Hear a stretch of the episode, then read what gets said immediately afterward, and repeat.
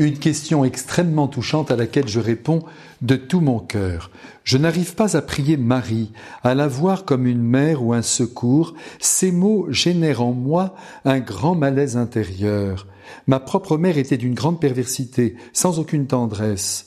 Associer Marie à une quelconque image maternelle de bonté ou de protection m'éloigne aussitôt de toute prière et abandon. Comment faire? À travers vos lignes, je sens l'immense sensibilité qui est la vôtre et qui vous pousse d'ailleurs à faire des liens entre des réalités qui sont pourtant distantes. Votre maman a été terrifiante avec vous et Marie essuie les plâtres de cette situation affective déficiente. Vous n'y pouvez rien. Jusqu'à votre dernier souffle, vous fonctionnerez de la sorte en raison de cette hypersensibilité qui vous caractérise et qui, au fond, est un don divin. Si vous étiez flegmatique, rationnel à outrance, vous parviendriez à dissocier ces deux réalités.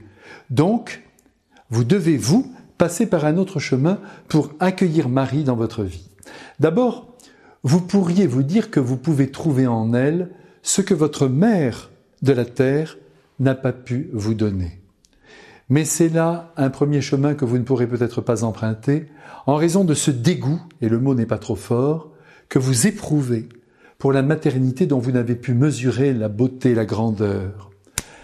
Alors je crois que s'ouvre pour vous une autre voie, je vous la conseille d'ailleurs.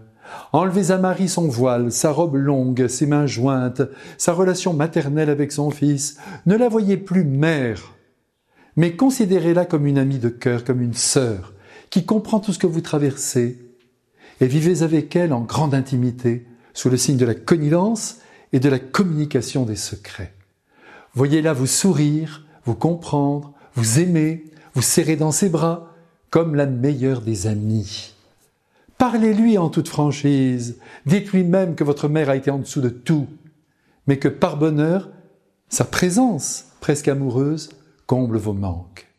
Marie doit devenir pour vous cette bonne amie, cette amie intime dont chacun a besoin pour avancer dans la vie.